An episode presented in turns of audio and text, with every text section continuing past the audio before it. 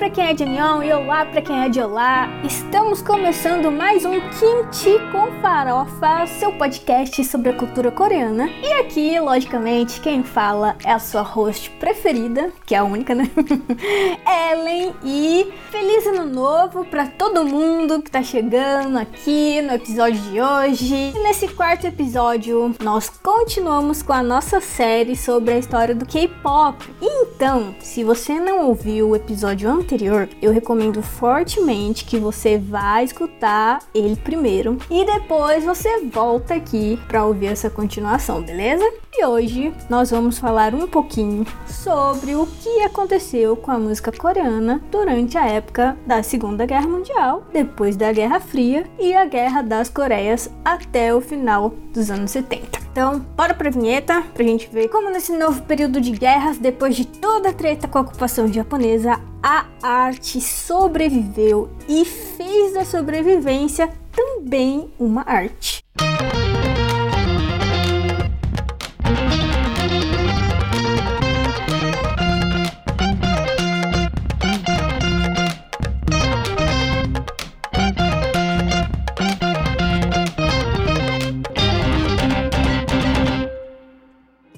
Sabe aqui que iniciar um projeto é muito desafiador e especialmente na produção de podcasts. E nós aqui do Kimchi com Farofa precisamos do seu apoio para tornar o nosso podcast um dos melhores sobre cultura coreana no Brasil. Por isso eu te convido a ser um apoiador desse projeto lá no site do Catarse. Você vai encontrar esse link na descrição dos nossos episódios e também nas nossas mídias sociais. Para cada plano de assinatura que nós possuímos, nós temos algumas recompensas. No plano de cinco reais, você já tem acesso ao nosso canal do Telegram, que é onde eu vou liberar alguns detalhes semanais sobre a produção dos episódios, novidades, spoilers. No plano de 15 reais, você tem acesso ao canal, mais um episódio especial de uma hora e meia a cada dois meses no plano de 30 reais, você tem as recompensas anteriores e mais a participação em um sorteio mensal de ilustração digital original, né? Um retrato aí da sua escolha no estilo manhua com o nosso ilustrador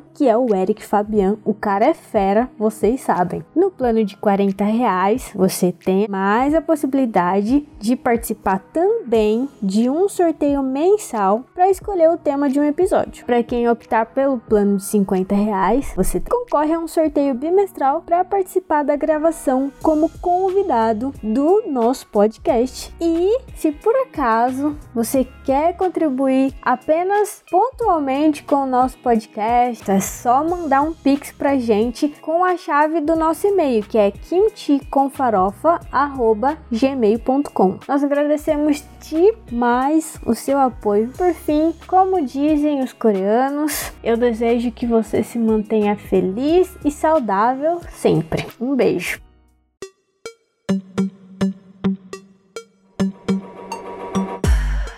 Bom, no episódio anterior, nós falamos bastante sobre como a dominação japonesa ela foi extremamente violenta para a população da Coreia e como a música também começou a ser usada como instrumento de protesto e de resiliência. Eu trouxe alguns exemplos das músicas que eram tocadas e nós também falamos sobre como o trote foi um gênero musical que entrou em ascensão durante aquele período. Quando a Segunda Guerra Mundial ela começou, no ano de 1939, a Coreia ela ainda estava sendo ocupada pelos japoneses e, obviamente, existia um ressentimento muito grande da população ainda por esse motivo e por todo o sofrimento que eles haviam passado até ali, como a gente já comentou bastante, né, dos casos horríveis de violência sexual contra as mulheres, né, que os japoneses fizeram. Enfim, por favor, gente, se vocês não viram o episódio anterior, é de suma importância que vocês vejam. E foi por esse motivo mesmo que os coreanos decidiram se aliar aos americanos contra os japoneses durante a Segunda Guerra. De novo, né, fazendo aquele parêntese básico aqui, para quem não lembra muito desse período histórico e de por que os Estados Unidos e o Japão lutavam em lados opostos da guerra, vamos lá relembrar essa aula de história aqui. A Segunda Guerra Mundial, ela teve como causa direta, a gente pode citar aqui o expansionismo da Alemanha nazista, né, da época do Hitler, durante ali a década de 1930. E alguns países, então, eles fizeram uma aliança para se apoiarem se protegerem. E no fim, a gente acabou tendo ali duas principais alianças, né? Diferentes blocos de países ali fazendo uma aliança. Então a gente tem a aliança do eixo, que era composto pela Alemanha, a Itália e o Japão, e a gente tinha o grupo dos aliados, que eram basicamente os Estados Unidos, a França, o Reino Unido e a falecida URSS, né, que hoje boa parte dela compõe a Rússia. Basicamente, o que a Itália e o Japão eles tinham em comum para apoiarem a Alemanha, né? Porque para apoiar a Alemanha nazista, para apoiar Hitler, obviamente você tinha que ter alguma coisa em comum com a linha de pensamento daquele cara. Então, o que, que eles tinham em comum? A expansão territorial né, que era um desejo deles, e a criação de impérios com base na conquista militar e a destruição ou neutralização do comunismo soviético, que naquela época também estava aí ganhando bastante força. Bom, os Estados Unidos, obviamente, como a gente sabe até os dias de hoje, eles também não gostavam e não gostam do comunismo, mas nem isso fez eles ficarem do lado dos nazistas. Mas enfim, isso é um papo filosófico para outro dia, porque os Estados Unidos também a gente sabe não era nunca foi nenhum santo, muito pelo contrário. Aliás, que a gente vai ver mais para frente ainda nesse episódio de como eles até mesmo contribuíram para a Coreia ficar um pouquinho mais desgraçada depois da guerra do que ela já estava. Mas vamos seguir o papo aqui. A verdade seja dita, era que o Japão ele queria a escravização do povo chinês e do povo coreano. Nós sabemos, naquela época, né, é, o governo japonês achava a última bolachinha do pacote asiático, e isso por si só já foi motivo suficiente para fazer os coreanos apoiarem com muito gosto os Estados Unidos durante aquele tempo de guerra. O sonho dos coreanos era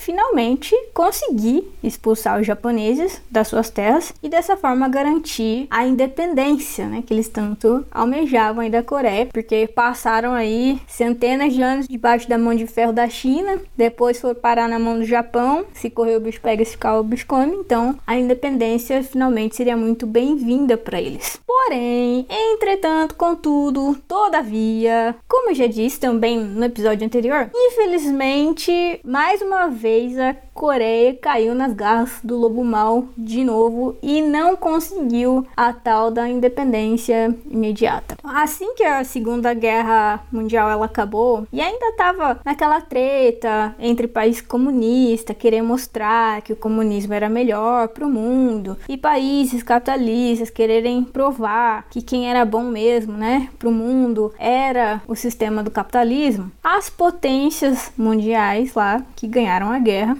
Estados Unidos e companhia, resolveram fazer uma conferência na cidade de Potsdam, na Alemanha, em julho de 45. E daí, os americanos e os soviéticos, eles tiveram a brilhante ideia, e brilhante só na cabeça maquiavélica deles, claro, de dividir a Coreia em duas zonas de influência, igualzinho eles fizeram com a própria Alemanha, vocês lembram, né? Botando um murão, né? aquele muro gigante lá na Alemanha e transformando ela na parte oriental e na parte ocidental, né? Sendo a Alemanha ocidental comunista e a ocidental capitalista. E então, como eu estava dizendo, eles resolveram fazer isso com a Coreia também, já que agora ela estaria livre do Japão e ninguém queria deixar esse país em paz para decidir por si só o que fazer da própria vida. E aí foi por conta disso então que dividiram a Coreia em Coreia do Norte e Coreia do Sul, sendo que ao norte ficou a influência soviética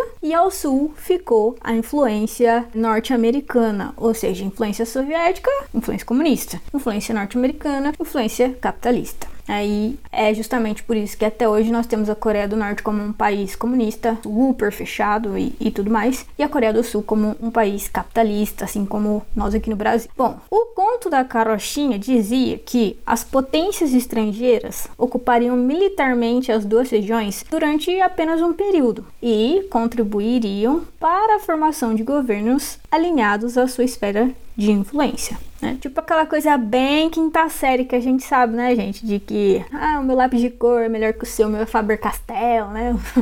Enfim. Ah, gente, sinceramente, eu não entendo homem. Não, na moral mesmo, gente, nada contra, mas olha, os caras têm cada ideia ridícula, né? Coisa, não, é coisa muito de quinta série. Mas enfim, voltando aqui. No fim, a ideia era que eles iriam reunificar a Coreia sob o um modelo econômico que mais mostrasse que deu certo. O comunismo ou o capitalismo. Mas a gente não precisa nem ter vivido nessa época para saber que isso claramente não iria dar certo e que era claramente uma receita para o fracasso, para mais desgraça e mais guerra. No fim das contas, o que, que aconteceu? Os líderes, tanto da Coreia do Sul quanto da Coreia do Norte, eles não se acertaram de jeito nenhum para reunificar as Coreias. Era óbvio, gente, isso era óbvio que iria acontecer. Os caras basicamente botaram uma parte da Coreia contra a outra e depois fingiram que a culpa não era deles. Porque quando vocês botam uma pessoa no poder, é, vocês acham mesmo que ela vai querer sair? Na moral, ela vai querer sair? Vocês acham que o líder que tava governando a Coreia do Sul ia querer abrir mão da sua liderança pro líder que tava na Coreia do Norte governar ou vice-versa? É, isso é óbvio que não ia rolar, né, gente? Óbvio que ia ser uma receita pro fracasso. Então foi assim aí que no ano de 1950 o Norte decidiu invadir o Sul e mais uma guerra guerra começou, dessa vez guerra civil entre as Coreias, e durou aí de 1950 a 1953, com os Estados Unidos apoiando o Sul e a China apoiando o Norte. Nenhuma das partes saiu vencedora, né, mas os dois lados foram reconhecidos finalmente como países pela ONU depois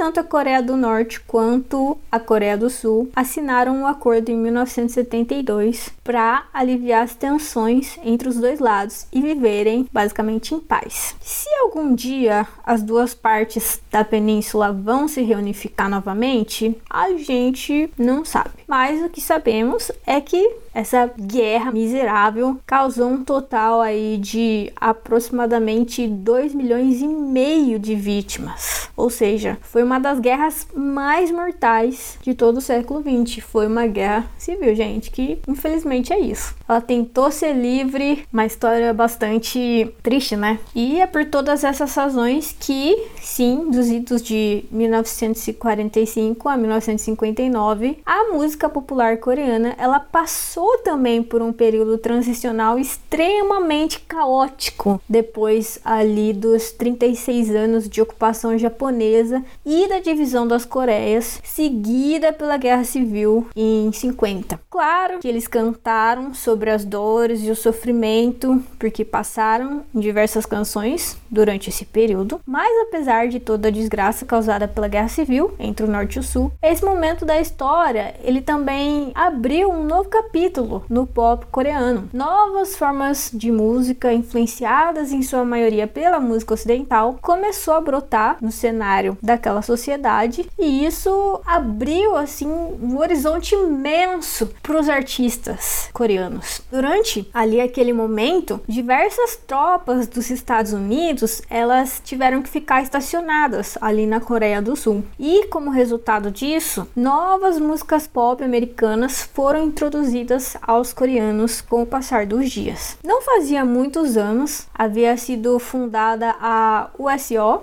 né, que em inglês significa United Service Organizations, que em português significa Organizações de Serviço Unido. E a USO, ela é uma corporação tipo como se ela fosse uma ONG, sabe? Que ela provê entretenimento para os membros das Forças Armadas e também as suas famílias. Então, diversos grupos performáticos da USO frequentemente visitavam a Coreia do Sul para dar apoio às tropas americanas americanas. E a gente teve nomes de superestrelas aí como a Nat King Cole, a Marilyn Monroe, o Louis Armstrong, né, fazendo show lá na Coreia do Sul. E eu tenho certeza que aquilo deve ter sido o maior bafafá naquela época. Os caras, quando a gente para pra pensar assim, eles eram tipo a Beyoncé da época, o Harry Styles da época, a Lady Gaga.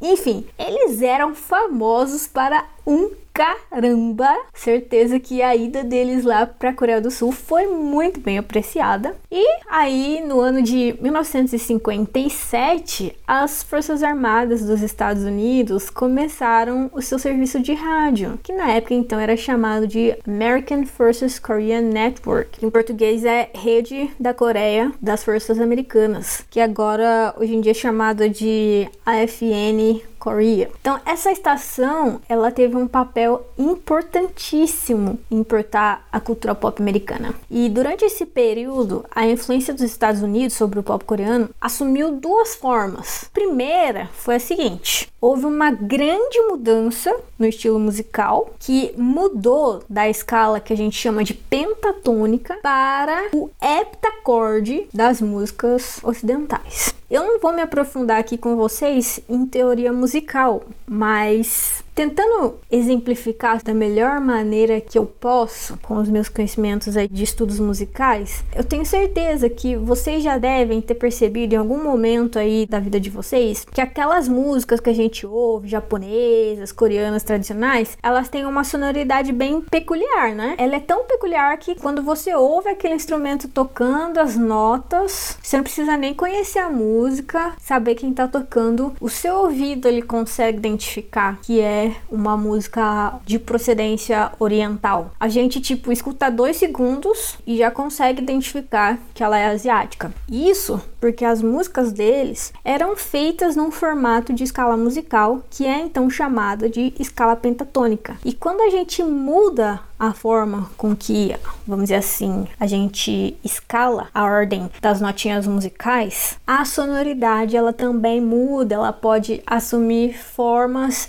diferentes. E foi basicamente isso que aconteceu com o pop coreano também, usando a forma usual da escala musical que a gente geralmente usa mais aqui no ocidente. Então essa foi a primeira mudança que eu queria falar para vocês, que a Coreia do Sul sofreu por conta da influência dos Estados Unidos. A segunda coisa também que a gente pode citar é a criação da música pop coreana modelada no pop ocidental. E aí nesse caso a gente não tá falando só especificamente da escala musical, harmônica em que a música é feita, mas nos outros aspectos também, né, na forma de construção, outras coisas aí. Então foi nessa época aí que o serviço de Informação dos Estados Unidos começou a organizar audições para recrutar músicos para performar nos clubes do exército americano. E como a indústria do entretenimento local era uma paisagem bastante árida na época, os cantores coreanos que eram super habilidosos ali procuravam se apresentar para o oitavo exército dos Estados Unidos para tentar aí deslanchar na carreira artística. E esse também foi, a gente pode citar aí que foi um bom meio para os cantores coreanos ganharem dinheiro. Os shows ali no oitavo exército dos Estados Unidos, ele acabou se tornando tão popular que chegou uma época que havia cerca de 264 clubes só na Coreia, em um ponto. Chegou a ter 264 clubes do exército dos Estados Unidos. A outra coisa interessante também que a gente pode citar é que os ganhos dos artistas coreanos em shows para os militares lá dos Estados Unidos atingiu até 1,2 milhões por ano, ou seja, 1 milhão e 200 mil dólares por ano, o que era quase equivalente aí ao valor total de todas as exportações sul-coreanas na época. Gente, cara, isso é muito bizarro, muito bizarro. A parte artística da Coreia estava contribuindo o mesmo tanto para o país que as próprias exportações que a Coreia do Sul estava fazendo na época. Bom, para passar nas audições ali realizadas pelas autoridades dos Estados Unidos, que eram bem difíceis, os cantores coreanos, o que, que eles fizeram, né? Eles tinham que fazer um, gran um grande esforço, né, para imitar, né, tentar imitar as últimas canções canções de sucesso dos Estados Unidos, porque eles tinham que fazer de tudo para agradar o pessoal lá para conseguir poder se apresentar aí nos clubes. Tivemos aí várias mostras e nessas mostras a gente teve assim muito repertório diversificado, os artistas coreanos cantando country, R&B,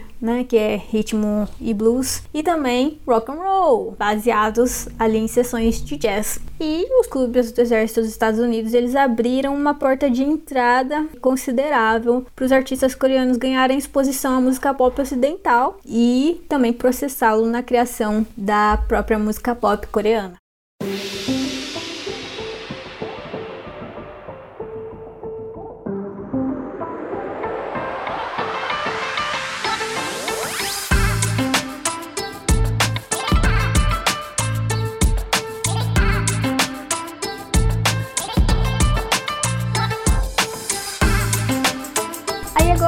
Gente entra no que a gente chama de primeira renascença, né, que foi dos anos de 1960 a 1969. Com o ano ali de 1960, a sociedade coreana ela passou por mudanças muito rápidas, né? Enquanto a devastação e os danos ali da Guerra da Coreia passaram por um processo de cura na década de 1960, o crescimento econômico e a urbanização literalmente impulsionaram a industrialização da nação e aí, no cenário da cultura pop, as emissoras privadas foram lançadas e também começou ali a existir os dramas de rádio, que eles também começaram a gozar de bastante popularidade. E também foi na época de 60 que a indústria cinematográfica coreana experimentou ali o seu primeiro apogeu. Então, no geral, a década de 60 na Coreia representou uma era que moldou os pilares fundamentais da cultura e sociedade que a gente tem hoje lá. Com os militares dos Estados Unidos ainda estacionados ali, os músicos coreanos que já haviam se apresentado para soldados nos clubes começaram também a atingir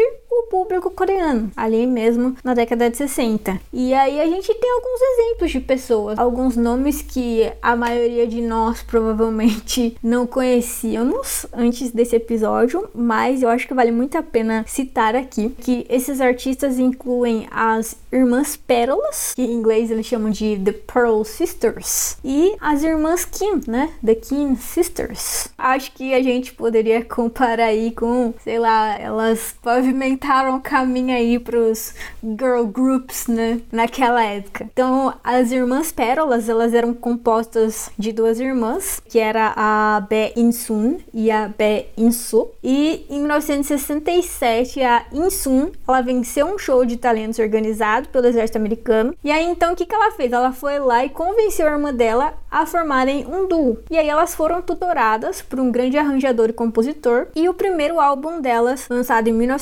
1968, foi um sucesso gigantesco e elas tiveram uma música que irritou muito naquela época chamada A Cup of Coffee, né? Uma xícara de café. Eu vou tentar achar aqui e colocar na edição para vocês, então se rolar a música aqui agora é porque eu consegui achar, tá, gente?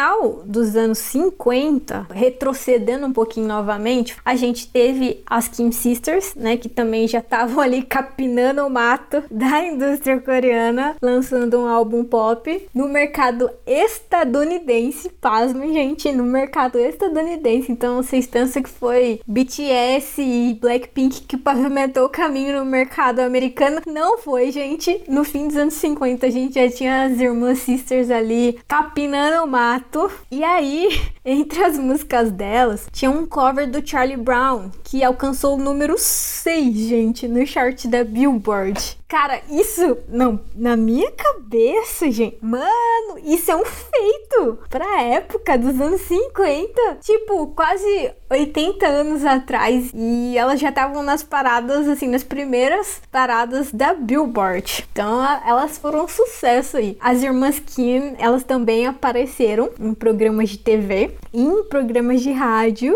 e também fizeram uma tour visitando cidades aí como Nova York, Washington DC, né, que é a capital dos Estados Unidos, Chicago e Dallas. E elas também não pararam aí, elas fizeram um tour na Europa, passando por diversas cidades e capitais. Eu acho que eu não cheguei a comentar aqui, se eu não estou enganada, as irmãs Kim eram um trio, tá? Eram três irmãs. Se eu conseguir achar algum exemplo de musiquinha delas aqui, também tô botando aqui agora para vocês.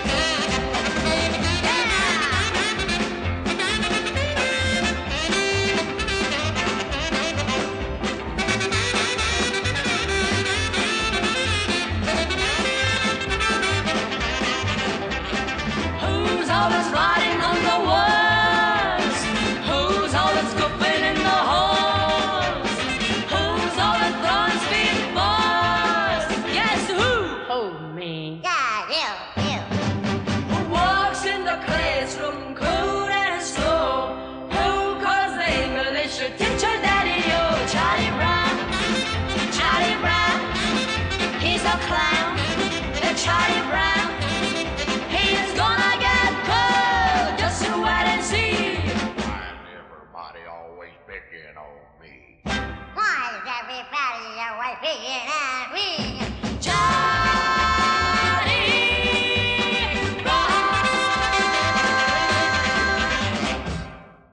Meados da década ali de 60, voltando agora para a década de 60, a indústria da música pop ocidental ela foi varrida ali pelo lendário grupo britânico que a gente conhece como os Beatles. Então, o enorme sucesso ali do grupo dos Beatles e a mania dos fãs rapidamente se espalharam pelo mundo, atingiu também a Coreia do Sul e com a crescente popularidade das bandas de rock também, provavelmente bastante por conta ali da influência dos Beatles, a indústria musical japonesa empresa, ela acabou criando um novo termo, que em português a gente chamaria basicamente de sons de grupo elec, que significa sons de grupo elétricos. À medida que esse termo ele atravessava o mar até a Coreia do Sul, as pessoas começaram a chamar isso de group sound, que em português é som de grupo. Enfim, basicamente o nome que eles deram pro estilo de rock que as bandas estavam tocando nessa época. O boom ali dos Beatles levou a muitas variações desse estilo de som de grupo, que é o, o rock aí que a gente conhece. E alguns exemplos proeminentes foram os grupos coreanos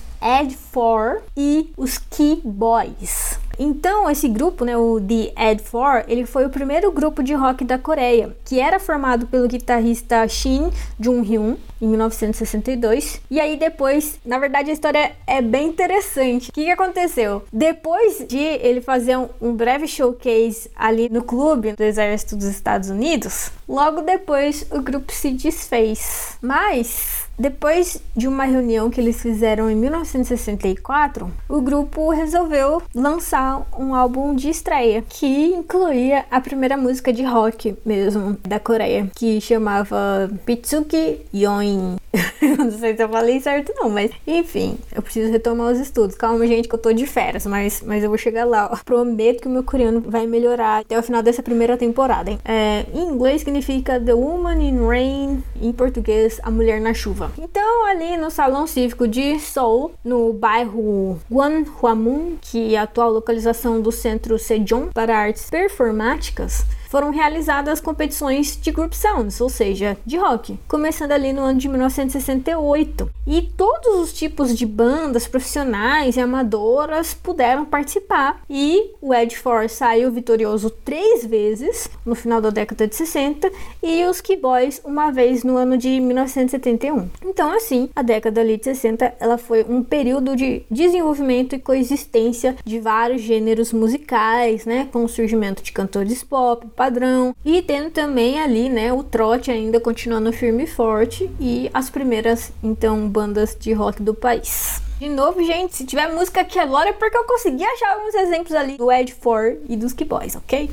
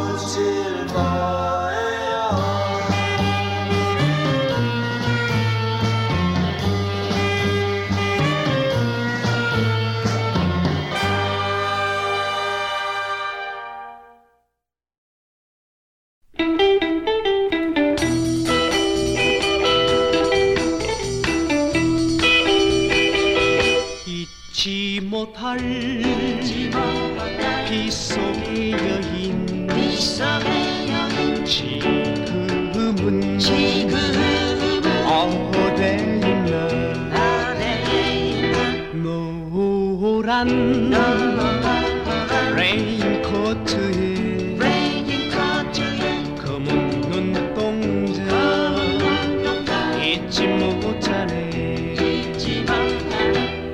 다정하게 미소 지며 검은 우산을 받쳐주네 나린 빗방울 바라보며 말없이 말없이 걸었네. 잊지 못할 빗속의 여인. 그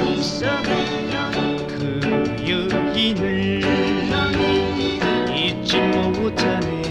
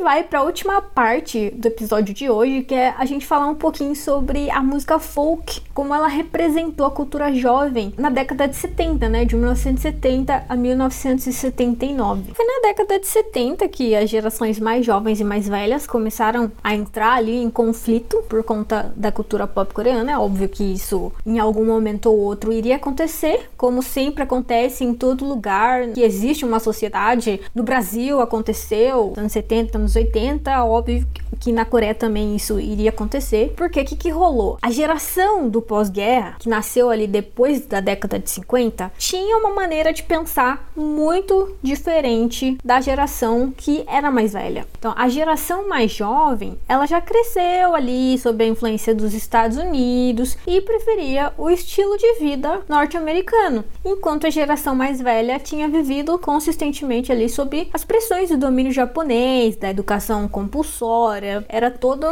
uma forma de se educar completamente diferente. Então, o termo, a gente tem esse termo, né, cultura jovem, que entrou em uso durante esse período. E esse termo se referia ao fenômeno de jovens coreanos se expressando através ali de cabelos longos, calça jeans, violão, música folk, né? Um estilo bem americano aí que vem na nossa cabeça, né, quando a gente pensa na década de 70, um pouco de 80 ali. No final da década de 60, o mundo estava em crise, Estados Unidos ali lutando uma batalha perdida na guerra do Vietnã, ou seja, Estados Unidos ali sempre metendo o bedelho onde não lhe era chamado, e o movimento anti-guerra estava se espalhando rapidamente em todo o mundo. Então a gente teve ali a era dos hips, faça amor não guerra, defendendo a paz, o amor, a libertação sexual. E os hips ali, eles lideraram um movimento juvenil na década de 1960. Essa cultura, né, influenciada pelos hips, incluindo a música, ela foi importada para a Coreia. Então, músicas folk e rock surgiram, expressando oposição à guerra do Vietnã, mas elas foram banidas pelo governo coreano, porque eles acreditavam que essas músicas contrariavam a participação da Coreia do Sul na guerra do Vietnã. E, e contrariavam mesmo, né? Isso era óbvio. Mas, enfim, né? A gente teve teve aí é, um momento de tensão ali entre a população civil e o governo. Gente, tem algumas músicas aí, né, dessa época, que só pelo título dá pra gente perceber, né, que realmente eram totalmente contra o apoio da guerra, né, do Vietnã. Tem uma que chama Where Have All the Flowers Gone, que era do Kingston Trio, e Gone the Rainbow, que era de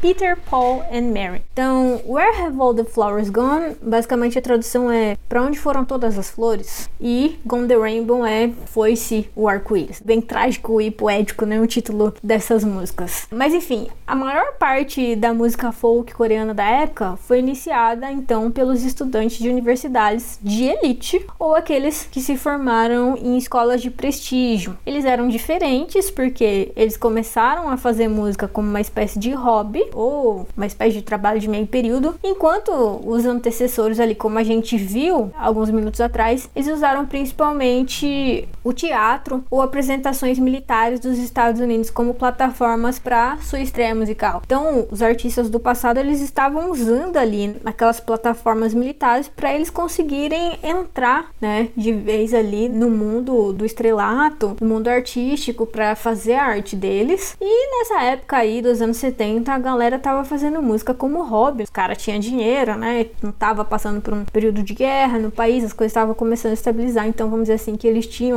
meio que esse privilégio agora que a geração anterior não teve. E o fato de eles representarem a elite na sociedade coreana permitiu-lhes importar liberalismo americano e a mais recente cultura pop, alguns passos à frente do público em geral. Como isso acontece basicamente em todas as sociedades, aconteceu no Brasil também, né? O Cico sempre tem acesso às artes primeiro, né, antes da população né, mais pobre em geral. E quem escreve isso é o Lee Young-mi, num livro chamado History of Korean Pop Music, a história da música pop coreana. E ele diz mais, né, ele diz assim: foram também os estudantes universitários que prontamente adotaram a cultura jovem coreana e as canções folks, porque eram o único grupo com a mesada, as bebidas e os cigarros, os relacionamentos, a habilidade na língua inglesa, o cabelo comprido, o tempo livre e a aceitação pela sociedade. A honestidade e os valores liberais eram características significativas das canções folks ali na década de 70. Bom, a última coisa também que é importante dizer aqui é que no ano de 1977 foi estabelecida uma competição de música universitária. Foi hospedada pela emissora MBC. Essa competição ela foi uma porta aberta para os jovens coreanos buscarem diversidade e qualidade na música pop. Essa competição ela também resultou no surgimento de outras competições que também eram semelhantes de música juvenil, como por exemplo a gente tem o festival de música de Gambion. Só com essas informações aí dá pra gente perceber que desde os anos 40 para cá, final dos anos 39 até aí quase começo dos anos 80, muita coisa mudou no cenário da música coreana, mas eu acho que o que deixa mesmo, sabe, de lição pra gente é que a arte ela tem esse poder de florescer mesmo nos tempos mais difíceis, mais complexos, como toda essa questão de guerra que a Coreia passou, ter que reconstruir um país, ser a base militar de um, um país estrangeiro, estacionada no seu próprio país, toda a classe artística ter que ser perfeita, ser a melhor para conseguir subsistir, a gente percebe o quanto a arte também fez parte da sobrevivência do povo coreano. Não só na questão dos artistas, mas toda a classe popular que também sobreviveu porque foi inspirada pela arte dessas pessoas que escreveram músicas, que se adaptaram aos estilos estrangeiros e a partir desses estilos estrangeiros conseguiram pavimentar o caminho para construir a própria estilo musical nacional. Isso é simplesmente fantástico, na minha opinião. Mas não podemos esquecer que a gente não para por aqui ainda, a gente tem mais uma parte para contar o que aconteceu no cenário musical coreano a partir dos anos 80. E aí tem bastante coisa legal acontecendo, mas a gente vai deixar isso pro próximo episódio, né? Como eu já disse aqui. E eu espero que vocês tenham gostado desse episódio, que compartilhe com os amigos, com as pessoas que gostam da cultura coreana. E é muito bom, tenho aprendido bastante para poder compartilhar com vocês aqui a história do K-pop, então tem me enriquecido bastante intelectualmente intelectualmente. E quem puder, pessoal, por favor, não esqueça de colaborar como apoiador para que o nosso projeto alce voos bem maiores num futuro não muito distante. E é isso, deixo meu beijo para vocês e se tudo correr bem, até a semana que vem no nosso próximo episódio.